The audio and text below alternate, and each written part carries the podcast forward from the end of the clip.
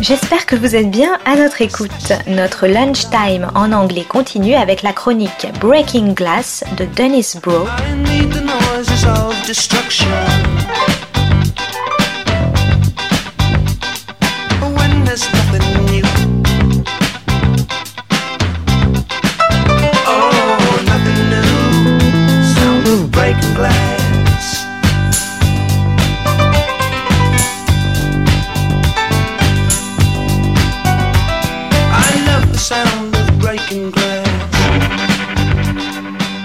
This is Broe on the Global Television Beat, Breaking Glass. Today's episode 000 and the global drug trade, hashtag Black AF and Black Affluence. 000, a Sky, Canal Plus, and Amazon series based on the Roberto Saviano book, has two things on its mind. The first is one of Saviano, who is the uh, author of Gomorrah, one of his major points that the global drug trade, and particularly cocaine, now in- underpins much of the world's economy. There are three locations and groups in the series. The Mexican drug lords harvest the drugs, an American respectable family from New Orleans transports the shipment, and a clan of the Ndrangheta, the Calabrian mafia, distributes it. The point is made by the Gabriel Car- Byrne character, who acknowledges that his shipping enterprise is only profitable because it's a front for transporting cocaine. The series, in its eight episodes, tracks the containers as they are loaded in Mexico, diverted to Africa, where, in order to avoid customs, they wind their way through Dakar in Senegal, jihadists in Mali, who explain that they are at war because they have been disfran- disenfranchised by the French, and Morocco, a civilized country where bribery finally secures the shipment reaching the toe of Italy. The global drug trade has a major influence on the world's economy. Saviano points out in the book that in Colombia, both the leftist guerrillas, the FARC, and the right wing death squads, the AUC, partially fund themselves through the cocaine trade, a staple of the economy as a whole. This sheds new light on why, for example, supposedly normal or democratic right wing governments like the present Duque regime has gone out of their way to sabotage peace talks, which might result in a drying up of the trade on both sides. Equally, after 2008, when in the world's banks liquidity became a problem with the bank's money drying up, as Saviano recounts, especially in New York and London, laundered mob drug money from Russia and Latin America rescued the banks and helped restore their depositors' funds lost through speculation, in a sense, saving the global financial system. The second point in tracing the shipment, which is itself the lead character in the series, is that everywhere the cocaine trade touches results in violence and corruption. In Mexico, the police muscle their way into the trade, fashioning an army of street drug vendors to form an armed militia to take on the existing drug lords. The American brother and sister, trained by their father, are simply adept at sprinkling money all along the journey to bribe as many public officials as possible. The Ndrangheta the most clannish of the three major mafia groups has also become the most globalized and has profited hugely from its central place in the drug trade, and indeed has entered every aspect, legitimate and illegitimate, of Italian life. In the series, a bloody battle breaks out between families that will see uh, a series of betrayals, each more frenzied than the last, as the $32 million shipment winds its way to Italy.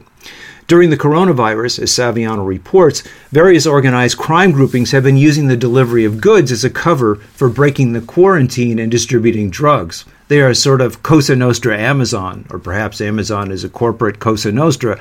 The two begin to merge. What's new about 000 is the determined global sweep. Three stories are tracked independently in Mexico, on the high seas, and in Italy. All three are linked at the beginning of the shipment and finally at the end. There's a clever trope used in each episode where one of the lead characters, usually the American brother or sister, reaches a climactic point that is then flashbacked to show how they got to that point. The final scene, set amidst brutal carnage and destruction, is a masterpiece of understatement as the American businesswoman serenely negotiates the next shipment, oblivious to the bodies piled up around the transaction.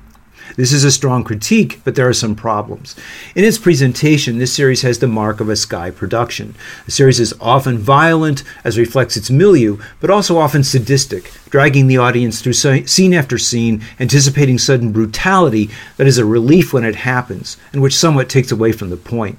This was true of Sky's other most famous series, based on the earlier Saviano book Gomorrah, but that series is more sharply focused on the political political economy of the Camorra, the Naples Mafia, with each episode highlighting a different aspect of the gang's reach into several layers of the economy. The sadistic violence is a Sky trademark, admittedly, also along with an often acute examination of underground economies, and both are also present in its latest series, Gangs of London. The sadism bears the imprint of its former owner, Rupert Murdoch. Its new majority shareholder, Comcast, which only recently dropped out of a legislative lobbying association which advocated laws defending gun owners' right to use their weapons whenever they feel threatened and limiting non white voters, will most likely not alter Sky's trajectory. Uncomfortable also is the treatment of the American brother and sister, who, until the end, are seen as the audience's main identification figures. Next to the bloodshed unleashed by the Mexican soldier turned drug kingpin and the more intimate savagery of the Italian Ndrangheta revenge killings, the Americans appear to be civilized business people, and we root for them to steer the shipment to its destination. Their white privilege is largely unquestioned until the end. There's also a lack of perspective in that we never see the victims of the drug sales or acquire any understanding of the pressures that drive these buyers to abuse the drug. Nevertheless, 000, a drug runner's term for the purest cocaine, borrowed from a description of the whitest flower, goes narcos one better. Its attempt at global storytelling across three continents reflects the magnitude and interpenetration of this deadly industry in a scope that rivals the power of the drug itself. What is still to add is the problem of a global system where working class users pick up the drug for respite from the increasing desperation of their lives, and middle class users are driven to the drug as a stimulus to keep producing, uh, to maintain their lifestyle. Black, hashtag black AF, African American forcefulness, or simply black affluence. Kenya Barris, the creator of the ABC sitcom Black-ish, which also has inspired two spin-off series, Grownish and the upcoming Mixed-ish, has added another series, hashtag Black AF, meaning black as F, to the Ish franchise, or in DC terms, the Ish universe or Ishverse. The concept of Ish is a tricky way of saying that characters, while addressing more typical African American concerns, also are part of it, indeed relish being middle class, or in the case of hashtag Black AF, not nouveau riche, but rather for the most part comfortably settled into affluence. Still, there is this nagging, clawing, and to the Barrises, the sitcom family that bears the real name of their creator, with Kenya himself playing the father, irritating fact that they can never leave their blackness behind. This is particularly a problem for the dad, Kenya, who is constantly grousing about white people. He is acutely aware of the way in Hollywood he can still be treated as a second class citizen, seen in his encounter with Modern Family's creator Steve Levitan, who he feels slights him. Levitan, he says, gets preferred treatment, though in the upper strata of the town, in terms of what each has accomplished, they are equal. The show itself was pitched as a combination of Black-ish and Curb Your Enthusiasm, with Barris taking the curmudgeony Larry David part, and with the addition that what he is irritated about is still existing racism, which the show presents as mostly real, but sometimes imagined on his part. There has been criticism of Barris's performance as not being curmudgeony enough and not exploring the depths of his troubled and troubling consciousness as does Larry David. Perhaps the larger problem with this series is that while Larry David is a misanthrope, prickly on a number of issues, Barris's problems and irritation mostly spring from his treatment as a black man within the entertainment world and the rarefied world of the upper strata of Los Angeles society. To try to fit the Seinfeld curb your enthusiasm template of characters irritated about modern life over the issue of racism may be a way of denying or flattening the still awful prevalence of that issue. The other problem is that the show confuses grousing for critique. Barris's easy fitting of the history of African American exploitation and impoverishment into a few phrases. He does keep reminding us it all springs from slavery, though it may be meant to normalize conversations about racism and thus keep the subject on the table, possibly has instead the effect of flattening it and trimming the uncomfortable edges. The critique is not a real critique. A series like The Larry Sanders Show, which is much more vicious and tells many more truths about its object of satire, how relations in the television industry are centered around profit and prestige, points the way to what Black AF might have been. It's from a different perspective and a different era, but a passage from that accused social critic Chester Himes, discussing an earlier era of LA, that of the 1940s, described in his first novel, If He Hollers, Let Him Go, the overwhelming nature of the problem.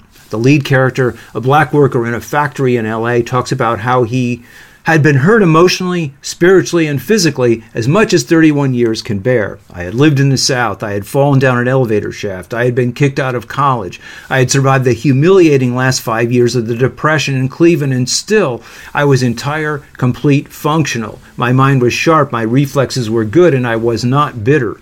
But under the mental corrosion of race, race prejudice in Los Angeles, I had become bitter and saturated with hate. In a later novel, The End of a Primitive, Himes describes what happens when, as he had done in his second novel, The Lonely Crusade, a creator tells actual truths about race in America. They canceled all radio appearances, all public contacts, removed his books from the stores, returned them to the publishers. Writers for the Capitalist Press labeled it sordid, bitter, the most poorly written book ever published, said hate ran through it like a yellow bile, likened it to the graffiti on walls, and termed him psychotic. We're a long way from the mild irritation in the guise of critique of hashtag BlackAF, with its actual disdain for offending anyone. Is this a factor of how far African Americans have come in this society, or is it simply a new kind of parading of mild rebuke as thinly veiled rationale for wallowing in affluence? This is Broe on the Global Television Beat, breaking glass and reporting from war torn Paris. Oh, Dennis Broe is the author of Film Noir, American Workers and Post-War Hollywood, Class Crime and International Film Noir, and Maverick or How the West Was Lost. Is hyper-industrialism and television seriality the end of leisure and the birth of the binge?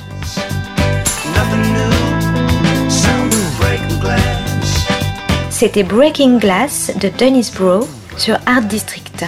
Très bonne suite de nos programmes jazzistique et artistique à notre écoute.